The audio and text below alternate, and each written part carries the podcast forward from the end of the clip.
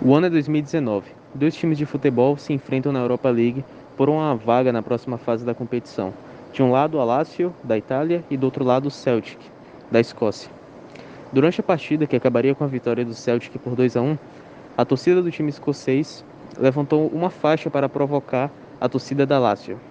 Como boa parte da torcida da Lazio é fascista e comprometida com o ideal da terceira posição, os torcedores do Celtic em questão levantaram uma faixa que tinha Benito Mussolini pendurado de cabeça para baixo por uma corda. É, essa cena retrata a morte dele, que até hoje é muito mencionada no universo antifascista como um sinal de humilhação. Segundo o History Channel e um de seus vídeos de um documentário chamado A Evolução da Maldade, Mussolini teria sido é, morto nessa, nessa ocasião quando ele estava evacuando de uma região da República Social Italiana com a escolta de soldados alemães para eh, não ser alvo da ocupação aliada que estava acontecendo ali. Ele estava se refugiando para um local estrategicamente mais coerente. E nessa ocasião ele foi cercado por guerrilheiros italianos e morto. E o History Channel, com base nisso, colocou na sua miniatura de vídeo no YouTube, odiado pelo próprio povo. Então, Mussolini teria sido morto por cidadãos italianos? A resposta é não. Porque quem matou Mussolini, primeiro, não eram cidadãos, e segundo, pouco tinham de italianos. A guerrilha que matou Mussolini chamava-se a Guerrilha dos Partisans, e é ela o tema deste curto vídeo. Os partisans existiam com propósito comunista de revolução e tinham sede em diversos países. Eles eram originalmente soviéticos, mas atuavam na Alemanha, na Itália, na Iugoslávia e por aí vai. Acontece, no entanto, que o seu intento revolucionário não representa o que de fato significou essa guerrilha dos partisãs para os vários povos que foram vítimas de seus ataques. O motivo é que muitas vezes a sua ideologia era apenas um pretexto para a prática dos mais terríveis crimes. Os partisãs eram chamados de bandidos pela população comum com frequência. Inclusive, uma música italiana tradicional chama dessa maneira, sem fazer qualquer distinção de outro tipo de marginal. Dois episódios podem nos ajudar a entender o porquê disso. O primeiro na, na Finlândia, por ocasião da guerra entre a Finlândia e a União Soviética. Naquela ocasião haviam sido enviados diversos partisans para fazer um reconhecimento do local e um garoto de 14 anos finlandês foi cercado por esses partisans. Ele foi capturado e interrogado, e perguntaram se havia soldados finlandeses na região. O rapaz respondeu a verdade, não havia nenhum. E depois que os partisans se convenceram de que aquilo era verdade, o garoto tomou um tiro nas costas e morreu. Depois disso, a família desse garoto ainda seria vítima da covardia partisã, porque alguns representantes dos partisans entraram na casa da família daquele garoto, por coincidência, né?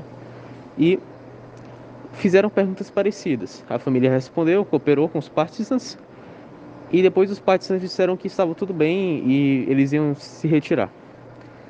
Pouco depois que os partisans se retiraram, um deles, que estava escondido, metralhou a, a família, matando inclusive uma garota de 8 anos.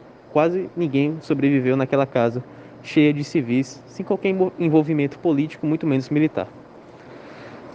Essa foi, esse foi apenas um caso de massacre injusto na Finlândia, mas esse foi um comportamento sistemático dos partisans naquele país.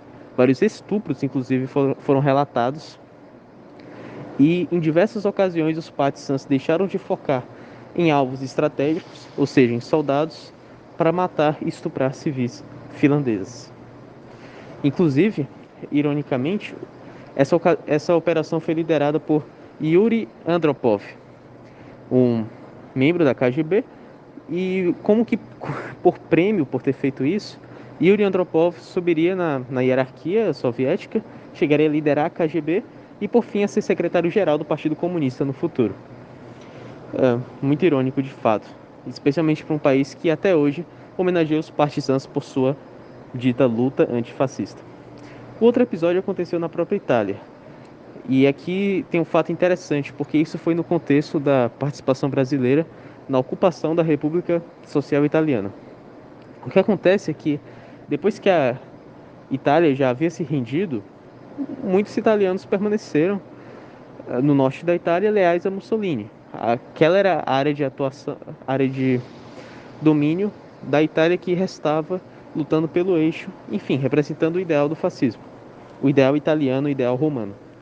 E depois que a Itália se rendeu e depois que aquela região começou a ser mais e mais ocupada, os partisãs ainda tinham uma tarefa, na cabeça deles pelo menos. A guerra tinha acabado, mas ainda havia muitos fascistas. Então eles perseguiram essas pessoas. Eles perseguiram primeiro políticos fascistas, depois militares associados com alguma simpatia. Mas eles chegaram ao ponto de, como reconhecem assim, hoje vários políticos da Itália, mesmo de esquerda, de direita, ou que não tem nada a ver com a defesa do fascismo, esses indivíduos reconhecem que essa operação dos partisãs, que já não tinha nada de ético, acabou se tornando uma eliminação sistemática de italianos. Um exemplo triste disso foi uma filha de um militar fascista que foi morta e estuprada apenas por ser filha de quem era. Por fim, vamos falar de mais um episódio de barbaridade dos partisans. Esse último pode ter sido um acidente.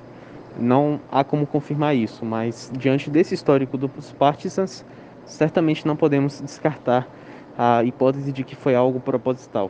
O que aconteceu foi o seguinte: o exército brasileiro, por meio da FEB, como eu já falei, estava participando da ocupação da República Social Italiana. E nessa, nesse efetivo brasileiro foi enviado o Frei Orlando, um capelão que é, vi, viria a ser o patrono do serviço de assistência religiosa do Exército. Acontece que ele morreu nessa mesma missão de apoio à ocupação aliada na República Social Italiana, porque ele foi vítima de um disparo, de um fogo amigo dos partisans, que estavam ajudando os brasileiros a, a é, acabar com as forças do eixo ali na região. Então, disse que isso teria sido um acidente, uma falta, uma falta de perícia do partisan em questão que atirou. Mas, dado o caráter anticlerical da doutrina comunista dos partisans, certamente é muito suspeito que eles tenham assassinado logo o Frei Orlando em todo o efetivo do Brasil, que estava ali com uma força aliada. Assim sendo, nós temos um, uma compreensão melhor de quem matou Benito Mussolini. Quando alguém disser a você ou comentar casualmente, ah, Mussolini teve 20, mais de 20 anos de popularidade no poder da Itália com plenas prerrogativas, apoiado por multidões, amado por todo o povo praticamente, celebrado, admirado por, pelas personalidades que o conheciam pessoalmente, enfim, respeitado até mesmo pelos seus inimigos, mas morreu porque seu próprio povo quis matá-lo. Se alguém disser isso a você, que Mussolini foi morto pelo próprio povo, você tem que responder. Quem matou Mussolini não era cidadão italiano, porque não era nem cidadão nem italiano, era um partisan covarde, um partisan é, sem escrúpulos morais, um partisan que lembra muito certos movimentos anárquicos de esquerda hoje, que alguns dizem que são semelhantes ao fascismo, aos, aos fascistas, mas na verdade tem muito é desses partisans comunistas. Eu sou o Guy e vou ficando por aqui.